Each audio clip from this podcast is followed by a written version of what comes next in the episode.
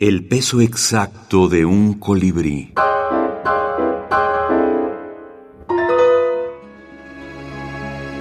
Libros de la minificción. Casa de Muñecas. Patricia Esteban Erles. Huésped. El niño llora en la habitación del fondo, esa que nunca llegamos a pintar porque los tonos pastel que probamos en la pared cada primavera quedan disgustados, como arañazos, y se nos quitan las ganas. El niño llora y tú dices, ya voy yo, porque a veces se nos olvida que para cuando llegues se habrá callado, se lo habrá tragado un silencio de aguas profundas y verdosas. Solo nos queda esperar. Dentro de un momento lo oiremos llorar de nuevo, en el desván o al descolgar el teléfono.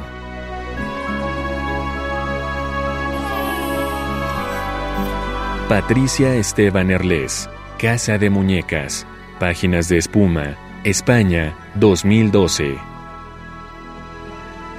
Me atraen muchos, muchísimo los personajes infantiles. Eh, me gustan mucho los niños y las niñas, sobre todo las niñas, porque mm, de alguna manera siempre eh, he sabido que, que en la niña que yo era estaba la adulta en la que me convertí que muchas de las cosas que pensaba y a las que no sabía mm, darle voz cuando era pequeña, mis miedos, lo que más me atraía, eh, lo que me intrigaba, lo que me apasionaba, estaba ahí, metido en, una eh, Patricia diminuta, pero con el paso del tiempo y cuando se fue ensanchando ¿no? Eh, el tiempo que llevaba en el mundo, esas cosas permanecieron, esas cosas seguían ahí em, intrigándome, apasionándome, asustándome, mm, encantándome. Entonces, creo que muchas veces pensamos que el niño es un ser incompleto y creo que es un ser misterioso en realidad, es un ser, es una botella cerrada, es un frasco